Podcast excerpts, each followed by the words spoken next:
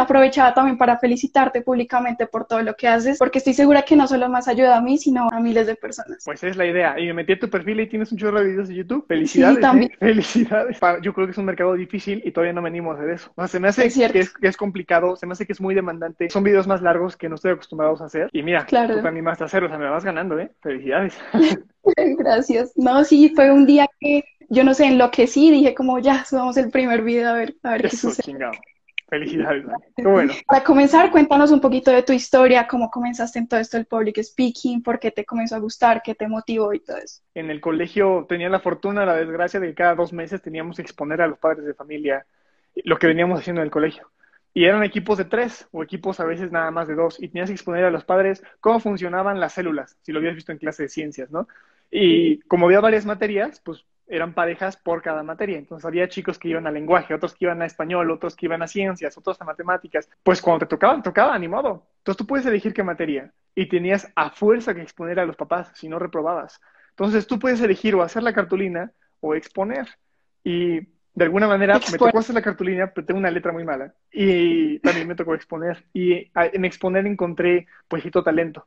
O sea, encontré que sí me gustaba hacerlo. Y a veces cuando no quería hacerlo, pues me obligaban a hacerlo. Y ni modo, empecé sin querer a pulir una habilidad que yo no sabía que en el futuro me iba a servir tanto. Cuando pasó la primaria y entré a secundaria, pues en secundaria los proyectos que hacíamos en clase teníamos que exponerlos frente a los compañeros. Y equipos de cinco, equipos de siete, el que hacía cartulinas en la investigación, y, y a mí me encantaba exponer. O sea, ya había agarrado como esa, esa skill de seis Sí. años de haberlo hecho. Entonces yo exponía frente a mis compañeros y me gustaba mucho porque a los profesores les gustaba mucho cómo lo hacía. Entonces a ellos les gustaba escucharme y a mí me gustaba que les gustara porque entonces me ponían buena calificación a todo el equipo, pero yo sentí que me la ponían a mí, me calificaban la exposición. Entonces me gustaba sacar ese 10 en esa habilidad de exponer. A veces ni siquiera lo estudiaba demasiado, como que yo decía, a ver, ¿cómo le puedo hacer si no me preparo tanto, ¿no? Y vámonos a presentar. En preparatoria sacaba muy buenas calificaciones. A pesar de, de eso, yo no estaba muy de acuerdo con algunas cosas que es el colegio. No porque fuera un mal colegio, sino porque ya sabes, siempre que tienes algo quieres un poquito más. Mis compañeros y yo nos poníamos de acuerdo para hacer paros. O sea, esta vez no vamos a hacer exámenes, no vamos a hacer tareas, no vamos a hacer nada. Uf, Y estábamos dispuestos a, a sacrificarnos un rato con tal de que calificaran mal al colegio si no accedían a nuestras demandas. Que ojo, no eran demandas muy raras. o sea, eh, no me acuerdo ni cuáles eran, pero nos poníamos de acuerdo. El que llevaba la voz del movimiento era yo. O sea, yo hablaba con los profesores, hablaba con los directivos, hablaba con mis compañeros. Pues de alguna manera delegaron en mí esa responsabilidad. Entonces, pues fue la evolución de esa habilidad de hablar en público. Ahora tenía que defender una postura, ¿no? Y, y creer, y creérmela. Y pues funcionaba. Claro. Digo, eh, eh, funcionaba defenderla. A la hora de la hora nunca funcionó nada la revolución, pero nos volvimos un grupo muy, muy fuerte. Y en la universidad ya me tocó empezar a dar conferencias en forma, cuando empecé a, a meterme en grupos estudiantiles y también cuando empecé a, a tratar de emprender, que aunque fue un fracaso, pues a través de ese emprendimiento yo necesitaba hablar en público. Precisamente yo por eso subí a este tipo de contenido, porque siento que debemos darle como un nuevo enfoque a nuestra vida y pensar un poquito más a largo plazo en nuestro futuro y desarrollar esas habilidades que nos van a servir en cualquier momento y una de esas también es hablar en público. Para mí, eh, hablar en público es la habilidad más importante de todas. Y no porque, no, no es que sea más importante que saber socializar, que saber hacer amigos, no, pero eso, eso en, siempre lo vas a terminar haciendo. O sea, si vas al colegio vas a terminar aprendiendo a ser amigos. Si vas a cualquier lado vas a terminar socializando. Pero hablamos todo el tiempo y nunca nos enseñan a hacerlo. Hablamos todo el tiempo y nunca lo hacemos bien. Es cierto, sí, tienes Nos da razón. miedo, nos ponemos nerviosos, nos trabamos, no nos atrevemos. O sea, entonces eso es algo que de por sí deberíamos hacer, pero nunca nos enseñamos a hacerlo bien. Entonces, las habilidades que nos enseñan, pero que no hacemos bien, esa es para mí la más importante de todas. Tu voz es tu marca personal, es la mejor manera de compartir emociones, de compartir sentimientos. Sí puedes escribir un post, sí puedes subir una fotografía, pero cuando hablas, transmites. Y si estás hablando y no lo estás transmitiendo, entonces se traza un círculo vicioso de, ay, es que no puedo, es que me da miedo, y nunca te vas a animar. Pero si tu voz es lo más importante que tienes, pues úsala. Entonces, es claro, y así como tú dices, todos tenemos un mensaje que transmitir. Todos tenemos un mensaje que transmitir. Todos tenemos una historia que vale la pena ser contada. Y tú no sabes a quién le puedes cambiar la vida a través de tu historia. Si puedes hacerlo, qué poca madre que te quedes callado. Porque no sabes el impacto que, tienen tus palabras. El live va a girar en torno como a presentaciones en el colegio, en una universidad, precisamente para los que estamos estudiando. ¿Cómo hago al principio de comenzar la presentación para quitarme los nervios? Por ejemplo, a mí me pasa mucho que comienzo a temblar. La razón por la que no queríamos hablar es porque tenemos miedo. Entonces, ¿cómo le hago para quitármelo? Porque en teoría, si me lo quito, entonces podría subir al escenario. Y de hecho, sí. Y ojo, voy a hablar de escenario en relación a frente al salón de clases, con tus compañeros, en la universidad, pero estoy acostumbrado a decir escenario, entonces voy a hablar de escenario. Hay que empezar quitándonos primero esa definición que es equivocada. No tenemos miedo a hablar en público. no existe el miedo a hablar en público. Cuando tú estás nadando en un pantano y ves un cocodrilo que se acerca, ¿te da miedo? Sí. El cocodrilo te podría matar. Claro. Entonces, ¿le tienes miedo a qué? Al cocodrilo. Perfecto. Si vas corriendo o haciendo ejercicio, de repente un perro se escapa y te va a perseguir, ¿te da miedo? Sí. ¿Te da miedo el perro? Bueno, cuando vas a hablar en público, estás a punto de subir al escenario, ¿te da miedo? ¿Te da miedo el, el escenario? O sea, si ves un escenario ahí ¿Te espantas? ¿Te da miedo el público? O sea, si ves a 500 personas ahí sentadas, ¿sales corriendo? No, no, no tienes miedo a hablar en público. El miedo funciona o el miedo se produce cuando hay un, estímulo externo que podemos identificar claramente y nos produce una reacción interna que también podemos identificar claramente. Generalmente es la sensación de huida. Pero cuando hablamos en público, ¿qué es lo que te da miedo? No sabes.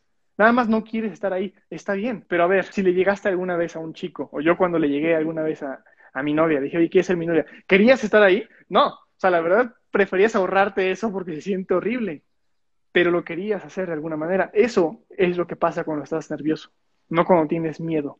No tienes miedo a hablar en público, tienes nervios de hablar en público.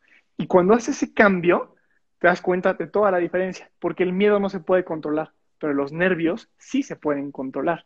¿Y qué quieres? ¿Controlar lo que sientes? Ojalá que sí, porque es lo que está pasando contigo. Te pones nervioso cuando hablas en público. Una cosa es que les diga, oye, no es miedo, y otra cosa es que les explique por qué. Por eso estoy haciendo esa explicación, vaya. Entonces, ya que estás nervioso, bueno, los nervios se sienten en el cuerpo. Sientes mariposas en el estómago, literal. Entonces, ¿cómo te quitas esas mariposas en el estómago? Bueno, la respuesta corta es no te las puedes quitar. Las mariposas siempre van a estar ahí. Pero qué bueno que van a estar ahí.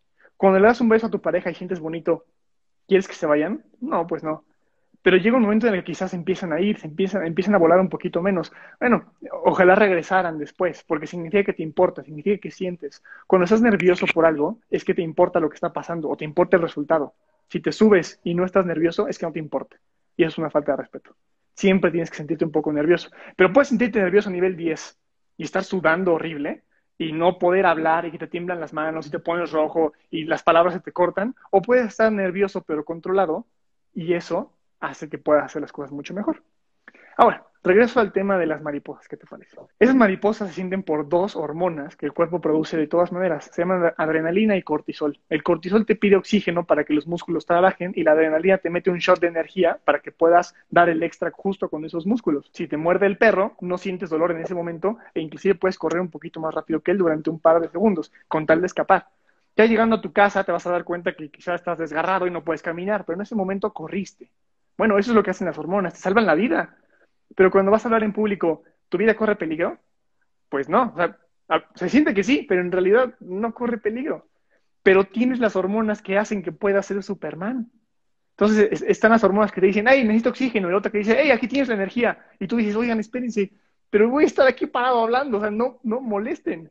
No, no, no, pero es que, no, espérense. Bueno, ¿qué hacer para que se esperen esas hormonas? Muy fácil la adrenalina y el cortisol. El cortisol te pide oxígeno. Lo que hay que hacer es meterle oxígeno al cuerpo. Lamentablemente estamos mal acostumbrados a respirar. En clase de educación física, ¿qué hacemos? Respiramos y metemos el aire a los pulmones, ¿no? Donde obviamente tiene que estar. Pero inflamos la caja torácica. ¡Puc! ¿Pero alguna vez has visto un cachorrito respirar? ¿Un bebé? los niños chiquitos? Casi cualquier animal, si te das cuenta, respiran con el estómago. No porque metan el aire del estómago, sino porque el oxígeno baja completamente, no se queda en la parte de arriba. Nosotros no hacemos eso básicamente por babosos, porque lo podemos hacer. Estamos mal acostumbrados a respirar, podemos respirar bien. Esto se llama respiración diafragmática. Entonces imagínate que tus pulmones son dos compuertas, la compuerta de arriba y la compuerta de abajo. Estamos acostumbrados a solamente llenar la compuerta de arriba. Bueno, vamos a imaginar que tenemos que llenar también la compuerta de abajo. Entonces, inhalamos una vez profundo con la nariz e intentamos que se infle el estómago. Inclusive, extiende un poquito el estómago, infle el estómago a propósito para que veas cómo entra el aire. Y vas a llegar a tu límite en el estómago, por así decirlo. Y luego, ya que piensas que no te puede entrar más aire, bueno, pues resulta que sí te puede entrar más. Inténtalo. Haz la respiración que siempre conoces. Entonces, primero metes el aire abajo llegas al límite, piensas que ya no puede entrar más, pero sí puede entrar más, y metes el aire arriba. ¡Pum! ¡Pum! Dos compuertas, y ahora sí lo sacas. Bueno, ahora intenta hacer eso, pero de una sola respiración. Y, y lo sacas. Bueno, si haces tres de esas, le estás diciendo al cortisol, hey, ¿quieres oxígeno? ¿A qué tienes tu oxígeno? Entonces el cortisol se tranquiliza. Pero la adrenalina está ahí, la adrenalina dice, hey, ¿a dónde me voy? ¿Qué músculo necesita ser Superman? ¿Los bíceps? ¿Las piernas? ¿La espalda? ¿Dónde, ¿A dónde me voy? Y tú dices, espérate, no, no voy a trabajar nada. dice, pero ¿cómo? Si ya estoy aquí, ¿no? Bueno, tú tienes que mandar esa adrenalina a algún otro lado de tu cuerpo. No te la vas a quitar, pero sí la vas a usar. ¿Cómo la usas? Pues ocupando tu cuerpo. Va a sonar un poco ridículo, pero antes de subir al escenario, tras bambalinas, estírate un poquito. Si puedes hacer un par de lagartijas, un par de abdominales, trabaja con tu cuerpo y la adrenalina va a decir, ¡ay, es aquí, vámonos, boom! Entonces, ¿qué quieres? ¿Que esté en tu estómago como mariposas o que esté en tus bíceps, piernas, espalda, abdomen? Pues mejor que esté ahí que no en En todos lados. Entonces, en todos lados menos en, en el vientre, que es donde molestan. Entonces, si la distribuyes por todos lados, te subes al escenario con buena oxigenación y con la adrenalina más reducida. De esa manera, sigues con las hormonas que te salvan la vida, pero están reducidas. Viste un accidente automovilístico y ves que hay una persona atrapada y tú eres la única que puede ayudarlo, pues vas, lo intentas, intentas cargar el coche y mira, hay evidencia, hay videos de gente que carga el automóvil tantito, lo suficiente como para que puedan salir las personas abajo y ya luego lo sueltan. Eres Superman en ese momento, o eres la Mujer Maravilla en ese momento. Bueno, eso son culpa de esas hormonas que te hacen dar ese extra. Bueno, si tienes las hormonas que te hacen ser un superhéroe, o sea, si tienes el suelo de supersoldado para ser Capitán América, ¿por qué no lo usas en el escenario? Tienes la fuerza para levantar un automóvil. ¿Qué vas a hacer? ¿Por qué no empiezas así de fuerte? Con un inicio brutal, que así como te levanta a ti y también levanta un automóvil, pues que también levanta al público. O sea, eres el Capitán América en ese momento, ya lo tienes metido en la sangre, no lo puedes evitar tú piensas que está mal, tú piensas que, no funciona, porque, que ojalá no esté. No, qué bueno que está. Si tienes la fuerza para ser un superhéroe, sélo en el escenario y te prometo que todos se van a poner la capa contigo cuando te escuchen hablar. Entonces no tiene nada de malo sentirse nervioso.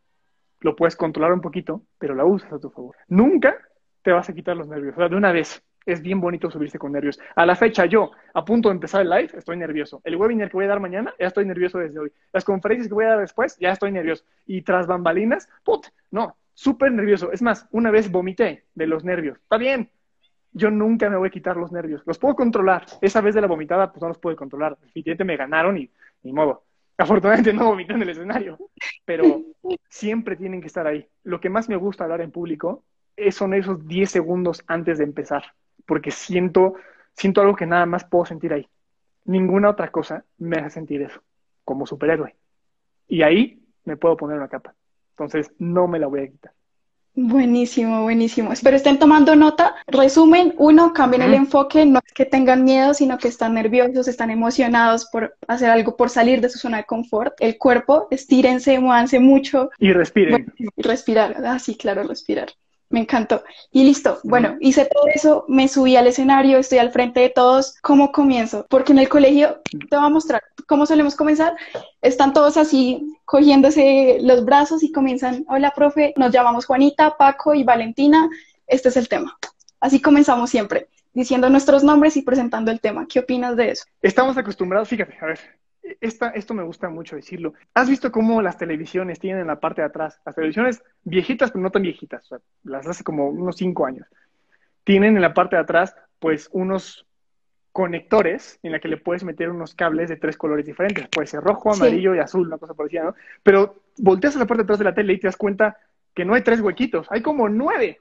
Y es más, y hay huequitos que son blancos, otros que son inclusive hasta naranjas, y dices, brother, ¿cómo metes los? Tengo tres, y hay nueve opciones, pues ¿dónde los meto? Ya te pones a jugar a ver en qué momento agarra hasta que se puede ver la imagen. Bueno, nosotros somos esa tele y también somos ese cable. Alguien nos dijo, hey, esto como que va por aquí, y nos lo metió así. Nos metieron esos cables porque parece que por aquí y la imagen como que se ve y funciona, pero en realidad esos cables deberían un poquito diferente para que la imagen se vea mucho mejor y se escuche extraordinario. Estamos mal cableados porque nos dijeron que tenemos que empezar. Hola, mi nombre es Paco Benítez, somos el equipo 7 y bueno, les queremos presentar cómo funcionan las células. Alan. Bueno, está bien. Primer, primer equipo. Pero es el equipo 7. Significa que los equipos 1, 2, 3, 4, 5 y 6 ya pasaron. Hicieron lo mismo. Y hicieron lo mismo. Entonces, mira, lo escuchas una vez, no pasa nada, pero lo escuchas siete veces y... Sí, yo sé que son el equipo 7, vienen en su cartulina. Yo sé cómo se llaman, pues son mis compañeros. Ay, güey, ¿a poco él estaba ahí en mi salón? No, tú ya sabes quién es el salón y vamos a presentarles. pues yo sé que van a presentar, fue tarea, o sea, por favor. Nada más falta que digan, y, y estamos en el colegio, pues sí, claro que estamos en el colegio, no me digas las cosas. Sí. Fíjate, empezar, el equipo, sí, como Naruto. Fíjate, cuando subimos al escenario, causamos una primera impresión. ¿Qué primera impresión quieres causar? Ojalá no una impresión de, ay, qué flojera, porque eso es lo que haces con este tipo de presentaciones. Estamos mal acostumbrados, estamos más bien acostumbrados a que las conferencias que escuchamos son malísimas. Y ojo, no es porque yo sea buenísimo, ni mucho menos, sino porque ¿cuáles son los ejemplos de conferencistas o presentadores que vemos todos los días? Pues son dos, en realidad. Son los profesores. Políticos. No, no, no, todos los días. Son los profesores o son los compañeros de clase que se van a exponer. O sea, ¿cuántas veces al mes no escuchamos al profesor hablando frente? Todos los días. Y también a los compañeros exponiendo los proyectos, pues una vez a la semana al menos, ¿no? Esos son los conferencistas que tenemos de todos los días. ¿Y cómo son? Pues desgraciadamente los profesores no siempre son muy buenos para presentar, leen las slides, como que no les importa. Bueno, malo. ¿Y cómo son los compañeros al exponer? ¡Malísimo! Entonces, pensamos que cualquiera que pase adelante a hablar va a estar mal. Lo va a hacer mal, va a estar de flojera. Y bueno, y tú te subes al escenario diciendo, hola, soy yo, y va a estar de flojera. En efecto, va a estar de flojera porque estoy empezando igual. Pues obviamente la gente se te va a dormir. Entonces, ¿qué tienes que hacer? Tienes que empezar diferente. ¿Por qué? Porque a la gente le tienes que decir, hey, yo soy diferente, yo no soy aburrido, y van a ver. Ahora, ¿cómo empezamos diferente? Bueno, no es algo fuera de lo común, no es algo rarísimo lo que les voy a decir, es algo que ya usan todos los días. Una pregunta de engagement o una pregunta retórica. De esa manera casi nadie empieza. Primero generalmente se presentan y ya luego se la avientan, pero no tienes que presentar cuando estás en el colegio. El título lo vas a decir un poquito después, no al principio. No están leyendo un libro, están en una exposición. En el libro el título va al principio, pero en la exposición no. Ahora, espero que estén anotando exactamente. Pregunta de engagement, pregunta retórica. Levanten la mano cuántos de ustedes. Esa es una pregunta de engagement. Así la gente pues, va a levantar la mano. Tus compañeros van a levantar la mano. Los haces participar cosa que casi nunca pasa. Generalmente le expones al profe y tus compañeros están en el teléfono porque les vale. Sí, porque a ti también te valen tus compañeros, no le estás hablando a ellos. O la pregunta retórica, ¿alguna vez les ha pasado? Es una pregunta retórica. No te lo dicen, nada más avientas la pregunta para que la respondan en su cabeza. Lo haces participar, pero mentalmente. Ahora, ¿qué sí o sí tienes que hacer? Tienes que exponerle a todos, no nada más al profesor, a todos los que estén ahí. Y me pasó en la universidad hasta el último semestre, ¿eh? o sea, lo tengo muy presente. Siempre teníamos que exponer. Es más, el profesor nos dejaba a nosotros investigar el tema para que lo expusiéramos en clase, ¿no? Como si él no quisiera dar la clase. era una técnica de aprendizaje. Pero el punto es, pasaban los compañeritos, ya sabes, cruzados de brazos, recargados en el pizarrón, con el pie en la pared, o, como si fueran defensas de fútbol, así con las, con las manos abajo cubriéndose las joyas de la corona, ¿no? Y hola, soy... Qué bueno. Pero todavía peor, exponiéndole al profe. Y le hablan al profe, y el profe todavía sí muy, no, sí, y toma notas y demás. Pero el resto de nosotros 30, pues, ah, pues lo está viendo él, el profe lo está viendo él, pues perfecto, y sacó el teléfono. Cuando tú le expones a tus compañeros y al profesor, entonces es más difícil que te ignoren, que te hagan ruido, pero sobre todo, tienes un control de la sala, tienes un control de tu salón. Y entonces, ¿cuál es la impresión que tiene el profesor que es el que te, que te, califica al final de la conferencia? Conferencia, presentación pues que hiciste una muy buena, al punto de que tenías a los chamacos que siempre están echando relajo o no están poniendo atención, los tenías con atención. Ahí tienes tu palomita, ahí tienes tu 10 de 10. Háblales a tus compañeros, míralos a los ojos. Hay veces que yo en las exposiciones ni veía al profesor, porque ahí estaba junto a mí y el público se le ve adelante, no a un lado. Entonces, aquí está el profesor, pues gracias, profe, pero yo voy a explicarles a ellos. O sea, básicamente, muévete para, si quieres formar parte de la explicación, pues pásate, al, público y les exponía. Y a, mí, los compañeros ya sabían que iba a exponer yo y hasta guardaban la computadora porque sabían que los iba a hacer participar, los iba a ver a los ojos, me, iba a poner a verlos. Cuando alguien no te está poniendo atención y lo ves a los ojos y él se da cuenta que lo estás viendo y que ya te diste cuenta que no está poniendo atención, deja lo que está haciendo para ponerte atención, por respeto. Lo tenemos como muy, muy, muy guardado en la cabeza. Ay, como ya nos cachó, ok, vamos a verlo. Aunque sea por compromiso, pero ahí lo tienes. Entonces, exponle a tus compañeros, no solamente al profesor, muévete un poquito, no te quedes parado, por favor, no veas las slides, pregúntales, ¿alguna vez les ha pasado que, o levante la mano cuántos de ustedes, y vas a ver cómo la cara del profesor y de los compañeros cambia. Me pasó, el año pasado estábamos en unas presentaciones en mi curso y todos los que estaban presentando estaban cerrados de brazos, recostados y hablándole al profesor. El profesor estaba en una esquina y no sé, en un momento yo me di cuenta que estaba haciendo de esa forma y me tocaba pasar a mí y dije como intentemos hacerlo diferente. Y yo pasé al frente, comencé a caminar, movía las manos, miraba a mis compañeros y el profesor me felicitó frente a todos, le encantó cómo lo hice. Entonces eso que tienes, que dices es, es muy cierto. El profesor al ver disposición en ti y como interés en explicarle a todo el mundo, eso lo valora más. Sí, está. Hay varias cosas que el profesor evalúa. Evalúa cómo son las slides que usaron, evalúa que todos los eh, eh, participantes hablen, pero también lo que evalúa es cómo presentas. Es un rubro que siempre sacamos mal, o que más bien el profesor tiene tan bajas expectativas que te lo pone bien a pesar de que lo hiciste muy mal. Cuando tú pones la batuta alta, todos tienen que alcanzarla y se vuelve mucho más interesante. que te califiquen con 10 la exposición. Al final, quizás esa calificación, al final, ya en el acumulado, quizás no valía demasiado. Lo que sí vale es como estás puliendo esa habilidad que tú no sabes el día de mañana cuánto te va a servir ¿eh? en la entrevista de trabajo, para conseguir la beca en la universidad, para conseguir amigos, para hacer socios. Necesitas hablar. Para vender lo que sea, necesitas hablarlo. Sí, sé que lo puedes poner en redes y ahí tienes y no tienes que hablar ni una sola vez, pero un arma poderosa, extremadamente poderosa, es tu voz, es tu autenticidad, tu originalidad, tu emoción. Esa la transmites solamente a través de la voz. Entonces, por Dios, ahorita que no sé cuántos años tienen, pero ojalá que tengan menos de 18, bueno, es el momento para empezar a pulirla y échenlo a perder muchísimo. O sea, pasen adelante y háganlo súper mal. Pasen adelante y ese día no prepárense tan bien, estudienlo 10 minutos antes. Igual y reprueban, no pasa nada. Esa calificación en el acumulado, créeme que no pesa tanto. También elijan una calificación o, o una presentación no tan valiosa. No lo hagan en el examen final, por Dios, sentido común. Pero lo que van a hacer ahí no es sacar una buena calificación, es pulir una habilidad que en el futuro les va a servir y que por desgracia ningún colegio y ninguna universidad sabe enseñar. Y no porque yo sea buenísimo, ni mucho menos, sino porque los tomé todos, los másteres, diplomados, certificaciones, cursos, universidad, preparatoria, ninguno te lo sabe enseñar. Tanto estaba yo desesperado que nadie lo sabía enseñar que yo tuve que aprender por otras, otras maneras. Y es por eso que lo sé enseñar ahorita, porque el mejor maestro es el escenario. Ningún curso, ningún libro, ningún nada les va a enseñar la lección que, van a aprender cuando se paren adelante y lo echen a perder. O, en el mejor de los casos, se paren adelante y lo hagan súper bien y se den cuenta, ah, así funciona, perfecto. Buenísimo, me encantó. Y así como dices, muchas veces nos enfocamos tanto en la nota y por eso empezamos a memorizar y memorizamos todo lo que vamos a decir y si se nos olvida una palabra, la cagamos, se nos olvida todo lo que íbamos a decir. Entonces, ¿qué opinas de eso? Como de memorizar todo lo que dice en el slide y todo eso. Fíjate, vale, te voy a hacer una observación muy interesante. Haces muy bien cómo hilas el tema que acabo de terminar de decir con el tema siguiente. O sea, eso es una habilidad de entrevistadora muy buena, que fíjate que las entrevistas que me han hecho, ninguna persona lo ha hecho. O sea, siempre termino de hablar y me dicen, ah, sale muy padre, oye, ¿qué piensas de? Y digo, mal, pues, ¿para qué conté lo que acabo de contar? Y tú estás hilando el punto uno con el punto dos. Eso para dar una conferencia te va a servir millones. O sea, que felicidades. Eh, estoy muy contento por estar aquí. Ahora, la parte de la memorización. Está bien memorizar si lo que quieres es ser un perico, que lo hacen muy bien y a los pericos también les aplauden. O también si quieres ser un orador, que a los oradores desgraciadamente también les aplauden y lo podemos ver muy bien en los discursos políticos. Intentan memorizar el discurso, pero no lo van a lograr, entonces lo tienen escrito y ven los puntos principales o ven dónde van y continúan hablando.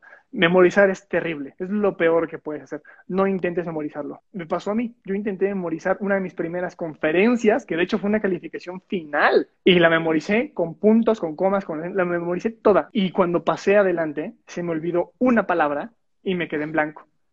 Y me tuve que bajar del escenario. Y me aplaudieron muy mediocremente y, y reprobé. O sea, no lo hice bien. Dice, pero ¿por qué si yo sabía cada palabra, no? Y la dije después en mi mente y me la sabía perfecto. El problema con memorizar es que eres un, vamos a decir, loro. Eres un loro. Se te olvida una parte y ya no puedes hilar el resto. Cuando memorizas, eres Google Traductor hablando y tú leyendo un script mental. Lo que tienes que hacer es más bien entender tu punto, entender la idea general, saber cuáles son los puntos principales y haberlo estudiado tan bien que entonces puedes hablar de los puntos sin necesidad de que sea un speech de inicio a fin completamente preparado. ¿A qué voy? ¿Qué pasa si esa conferencia le vas a decir, se la vas a decir a un grupo de niños? ¿La vas a decir igual que con un grupo de adultos? No. Pero si te la aprendiste y la vas a repetir nada más, sí la vas a decir igual, porque no sabes hacer otra cosa. Pero cuando entiendes el punto, entonces puedes empezar a cambiarla en relación al ambiente.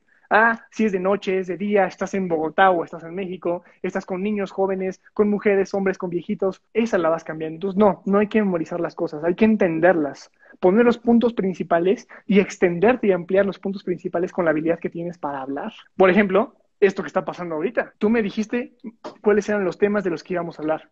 Bueno, yo sé que estoy preparado para hablar de esos temas. Los estudio todos los días, los subo mejores amigos todos los días, hago videos todos los días de eso. O sea, yo estoy preparado para hablar de esto. ¿Tengo un speech?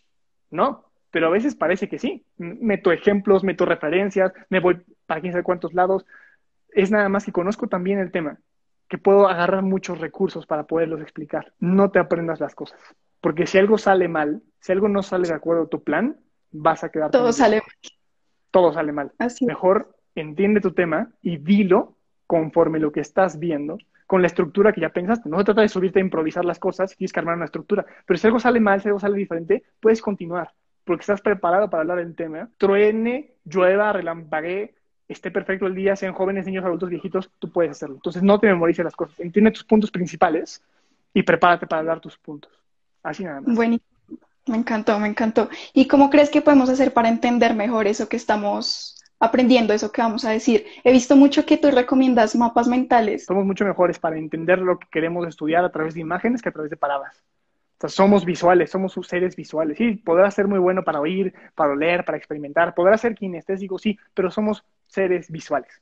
Así aprendemos. Se dice amor a primera vista, no amor a primer contacto, porque somos visuales. Lo que tenemos que hacer es, si quieres anotar todo tu discurso, toda tu conferencia, presentación, anótala. Sí, de toda, desde el punto principio hasta el punto final, todo anótalo Luego, sepáralo por párrafos, que sean las ideas principales. Pum, pum, pum. Esas ideas principales, esos párrafos principales, agarra palabras clave, agarra una frase clave. Esa frase clave ya la vas a relacionar con el párrafo, que es la estructura que estás hablando. Y ese párrafo, tradúcelo a una imagen. O sea, si vas a hablar de la Revolución Mexicana, bueno, puedes tener el speech o más bien puedes entender cómo funciona y saber que cuando tú pongas una fotografía de la Revolución Mexicana, fotografía, no, una imagen de la Revolución Mexicana, vas a poder hablar de ella. Sabes que es el momento de hablar de la Revolución Mexicana. No que empieza así y termina así lo que vas a decir, sino es momento de Revolución Mexicana. Perfecto, te la avientas porque ya la estudiaste, porque hiciste, porque lo escribiste, porque separaste en párrafos, porque sacaste ideas principales. Todo ese ejercicio que al final se traduce en imágenes hace que puedas recordar lo que estás diciendo. Entonces tu presentación ya no van a ser, por favor, los bullet points horribles, ya no van a ser los párrafos gigantes, ya no van a ser los compañeritos así parándose. Ah, bueno, pues como dice en la presentación, no, vas a ver una imagen atrás y tú ni la vas a tener que ver porque ya sabes lo que estás hablando. Híjole, ¿qué es lo que sigue? Bueno, cambias el slide, te das cuenta que ahora es una fotografía de Miguel Hidalgo, bueno, entonces ahora vas a hablar de los héroes de la independencia, una cosa parecida. Te la aprendes y no de memoria, sino entiendes también las cosas que ni la necesitas ver. Y, ay, es que no funciona el proyector. Ni pero no, no necesito proyector para poder presentar esto. Ahora, hay cosas que sí se necesitan. O sea, hay veces que necesitamos poner gráficas, hay veces que sí necesitamos poner, a hablar de la parte, partes de las plantas. Pues sí, quizás necesitas poner una planta, necesitas poner las partes escritas. Sí, vale. Aún así, cuando se tenga que poner, las pones, pero cuando no sean indispensables, no van. Sí, tengan mucho eso en cuenta. En mi colegio suelen copiar y pegar de Wikipedia todo un párrafo en el slide, en la diapositiva, que ni siquiera se alcanza a leer porque está súper chiquita la letra y ellos son ahí pegados leyendo. Entonces, tener mucho en cuenta eso. Pásenlo a párrafos, luego a imágenes, intenten entender realmente lo que dicen porque memorizar no es entender. Con respecto al lenguaje corporal, de moverse, las manos, cuéntanos un poco de eso. Las manos se utilizan para hablar, no porque por aquí salga la voz, pero por aquí representamos lo que estamos diciendo tenemos que ser italianos. Ves que a los italianos se les dice que si les amarra las manos ya no puedes hablar, ya no pueden hablar, porque siempre hablan así. ¿eh? Bueno, tenemos que ser iguales. Las manos sirven para hablar. Si tú estás hablando de las plantas, que las plantas son muy variadas, ¿cómo vas a ser variadas con las manos? Pues quizás lo haces así, ¿no? Variadas. Perfecto. Y la parte de las raíces, ¿cómo haces raíces con las manos? Pues representas aquí que están acá abajo. Y podemos encontrarlas, encontrarlas cómo lo haces. Así, tus manos tienen que ser una interpretación de lo que estás diciendo. Tienes que ser congruente. Las manos son un conductor de tu palabra. Tienen que representar todo lo que dices, todo. Es grande, chiquito, es alto, es chaparro, es jorobado, es... Tu cuerpo habla, tus manos hablan. Y cuando no hablan, hacen ruido. Y la diferencia es cuando hacen ruido, distraen. Cuando hablan, acompañan.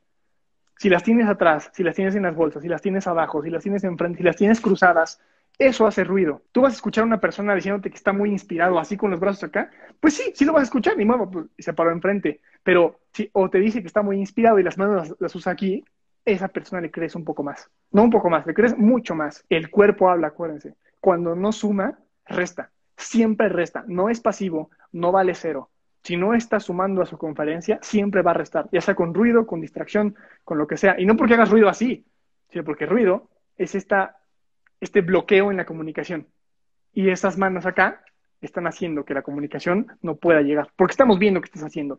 Subimos al escenario con una plumita y estamos tin, tin, tin. Con el micrófono lo tenemos aquí y lo jugamos por acá. No, las manos se ocupan para hablar. Úsenlas. Hice muchísimos videos en TikTok que decían, las manos no se tocan. Pero ¿por qué no? Si yo me siento cómodo. A ver, bro, cuando hablas con tus amigos, cuando les estás contando cómo te fue, cuando les cuentas un chiste, ¿estás con las manos así cruzadas? Sí, sí, pues tienes un problema, porque así no se habla. Generalmente somos mucho más histriónicos, somos, somos más explosivos. Las usamos para hablar, decimos, ¿cómo crees? Le damos un zape. Eso es lo que tenemos que hacer en el escenario también. Hablar como estuviéramos hablando con nuestros amigos. Usar el cuerpo de esa manera con confianza. ¿Alguna vez has visto un perrito que acabas de regañar? o que, que está así como, así como regañado, con miedo, ¿cómo es? Ahí está con la, con la cabecita baja, encorvado, como que no quiere subir la mirada, con la cola entre las patas. Bueno, eso es lo que pasa cuando tú te pones así con los brazos cruzados. Estás como perro regañado. Pero ¿cómo es cuando le das una croquetita, cuando le das un premio, cuando le dices, ay, ¿quién te quiere? Y se pone todo loco. ¿Qué hace con su cola y con, su, con sus orejas? Las levanta. Es natural. ¿A poco se pone como rata cuando, cuando lo chiqueas así? Claro que no se pone contento y todo bonito. Bueno, es lo mismo contigo. Vas a estar como rata en el escenario, como rata regañada, o súper contento e histriónico. Es una consecuencia y es congruencia. Además que el público lo nota, si tú estás todo el, mundo, todo el tiempo tocándote las manos, van a notar que estás nervioso, te vas a intimidar más, tal vez se desconcentren, dejen de prestarte atención. Supongamos que nos dejan de prestar atención. ¿Cómo haríamos en ese momento para volver a cautivarla? Está bien. Mira, si te dejan de prestar atención es porque tú estás haciendo algo que está mal. Está tan aburrido lo que estás diciendo que mejor me desconecto. ¿Cómo es que la gente presta atención? Cuando les hablas acerca de algo que les importa, que es el punto uno. Pero más allá de eso, no es el qué, sino el cómo. Quizá no es qué es lo que le estás diciendo, sino cómo se lo estás diciendo. Quizá a ustedes no les interesa nada acerca de, a ver, les voy a dar una conferencia de el aumento de los precios de petróleo.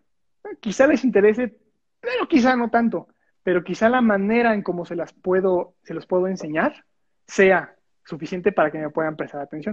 Entonces, ¿cuál es la mejor manera para retener la atención del público? Pues es regresando a las cavernas, a cuando pintábamos en las paredes con quién sabe qué material, y luego, miles de años después, lo descubren. La manera es con historias. Vamos a reunirnos en una fogata y vamos a escuchar este relato que les va a encantar. Escriba. La mejor manera de conectar con el público es cuando el público conecta contigo. El público es gente y tú también eres gente. Las personas conectan con personas, no con máquinas, no con datos, no con estadísticas, no con un tema frío que me vale. Cuando conectas con una persona, ¿cómo te puedes mostrar persona? Cuando cuentas algo que te pasó, cuando cuentas una experiencia, cuando cuentas una anécdota, cuando cuentas una historia, es tu parte más humana hablándole a otros seres humanos. Y ahí es cuando hacemos clic. Ya perdí la atención del público, está bien, empiezales a contar algo que realmente importe, algo que, que te haga mostrar, que te haga ver humano, y de esa manera, esos humanos se van a conectar contigo. Cuando cuentas una historia, cuando cuentas una anécdota, te empiezas a acordar. Y, si algo te pasó, algo padre te pasó, lo empiezas a contar con emoción. Y si algo triste te pasó, lo empiezas a contar con tristeza. Cuando cuentas anécdotas, empiezas a meterle emociones, le empiezas a meter detalles, le empiezas a meter sentimientos. Y ahí es cuando vienen los tonos de voz. Le vas a meter tonos de voz diferentes en relación a los sentimientos que estás metiéndole y le vas a contar algo muy humano. Entonces vas a contarles, vas a abrir tu humanidad para contar sentimientos, emociones, detalles. Y eso es con lo que se conectan las personas.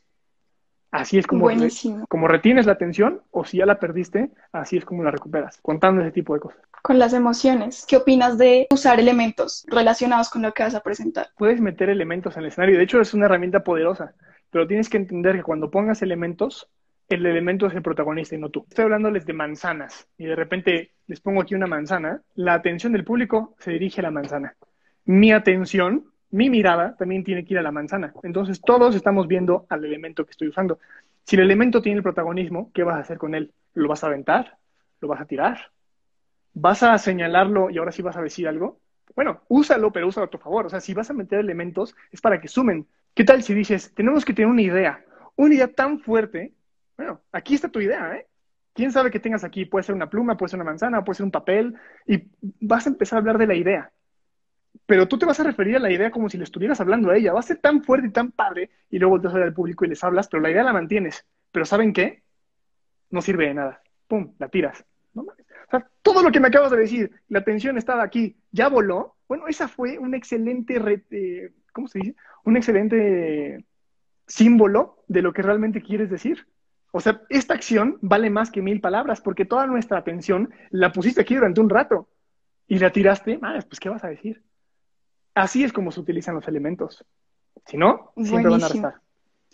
Claro, y yo creo que también un elemento ayuda también a conectar, así como dijiste, cuando uno lo vota, la gente ya como que se conecta con lo que estás diciendo e intenta relacionar por qué lo votaste y todo eso. Entonces, digamos, con eso que decías, para conectar con las personas, así como hay que hacerlo con, su, con la parte emocional, supongamos ahorita que estamos con todo esto del confinamiento, las presentaciones son online, son por Zoom, no pueden vernos la cara, o pues la mayoría de veces, por ejemplo, en mi plataforma, se ve, es un chiquito, chiquito la cara de uno. El cuadrito, sí. Sí, cuadrito. Y se ve la presentación. ¿Crees que algo cambia con respecto a lo que dirías si, es, si lo haces presencialmente? Sí, todo cambia. Yo ya me gradué, entonces no tomo clases en línea, pero he tomado webinars, tomo Zooms y también he visto como algunos de mis compañeros que siguen en la carrera toman esas clases en línea. Y es el profesor en chiquito porque está la presentación en grande. Entonces, ¿quién tiene el protagonismo? La presentación. Y generalmente el profe está leyendo esa presentación. Entonces, profe, mejor mándamela y no me andes molestando a las 7 de la mañana para que me conecte a una clase en la que me estás leyendo el slide. Yo la leo, pero a las 12 del día, no te preocupes, te juro que la leo. Si vamos a estar conectados y el profe va a estar hablando, es porque vas a decir algo que sea mucho más relevante que lo que sea que puedes poner en slides. Ahora, no podemos hacer que el público interactúe. No hay mejor manera de saber qué está pasando cuando los ves a los ojos. Hasta que no los ves a los ojos, es que sabes si lo que estás diciendo realmente lo están sintiendo.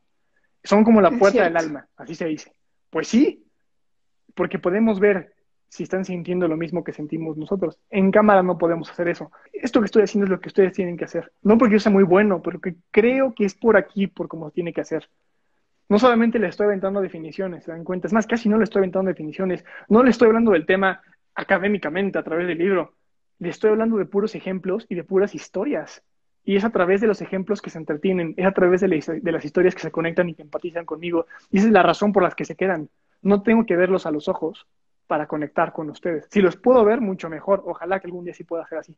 Pero si no, la manera con la que pueden mantener, con la que pueden conectar, es a través de las historias y los ejemplos. Porque si, nos damos cuenta, sin querer, ahorita estamos reunidos eh, junto a una fogata, en círculo, escuchando en este caso al anciano contando sus relatos de vida. Esto es lo mismo que hacían hace miles de años, nada más que en vez de fuego es luz, en vez de una fogata es un teléfono. Por eso estamos aquí. A pesar de todo, seguimos siendo personas que nos reunimos junto a la fogata para escuchar historias. Les vengo a contar historias, les vengo a contar anécdotas, no les vengo a enseñar nada a través de libros a través de academia. Para eso lo pueden buscar en Google. Sí, tienes toda la razón, la verdad. Y siento que, o sea, fallamos muchísimo precisamente porque nunca nos enseñan esto. No nos han enseñado cómo hacerlo. Nos dicen que nos presentemos, que hagamos tal y tal cosa, pero no nos han enseñado cómo entonces siento que esto la verdad nos está ayudando muchísimo, sinceramente. Muchas gracias. Si tuvieras otra vez 17 o 16, ¿qué consejo te darías a ti mismo o qué consejo nos darías a nosotros? En muchos de los talleres que he tomado, y seguramente ustedes también van a tomar algunos, y no necesariamente los míos, les van a decir que la mejor manera para que se puedan poner a hablar es que lean muchísimo, porque sí van a entender palabras, van a entender mejor ortografía, van a entender historias, pero yo estoy en contra. No es que no quiera que lean, lean muchísimo pero yo no les recomiendo que lean para hablar. Lo que les recomiendo es que vivan para hablar. En vez de sentarse en su casa a leer un libro, si tienen la oportunidad de salir de su casa a vivir una experiencia o vivirla dentro de su casa, mejor. Porque el libro lo que nos enseña, que pueden ser cosas muy buenas, es academia. Y con el libro no conectamos. Ojo, si estás leyendo una novela y demás, pues sí, estás, estás leyendo una historia. Pero estás leyendo un libro de cómo hablar en público, son puros conceptos. Pero cuando te pones a vivir, lo que estás haciendo es tener elementos suficientes para luego subirte al escenario y contar historias. ¿Alguna vez han escuchado algunos comediantes? Y lo que dicen es que cuando algo malo les pasa, se ponen contentos. No porque algo malo les pasó y les encanta que les pase cosas malas, sino porque cuando les pasan cosas malas, ya tienen un chiste nuevo para poder contar en su show. Es como, chin, o sea, me salpicó el camión y me llenó de agua cuando iba a mi entrevista. O sea, nadie quiere eso, pero si ya me pasó, genial, porque lo puedo contar. Bueno, es lo mismo. Tú puedes leer de eso o, puede, o te puede pasar. Yo soy del equipo de que mejor te pase. Ponte a leer, pero no te olvides de vivir. La mejor manera para ponerte a hablar es ponerte a experimentar, ponerte a vivir. Así que apaguen el teléfono y pónganse a vivir. Y después en el escenario me lo van a contar. Muchísimas gracias por tu tiempo, por explicarnos, por enseñarnos algo que no suelen explicarnos todos los días.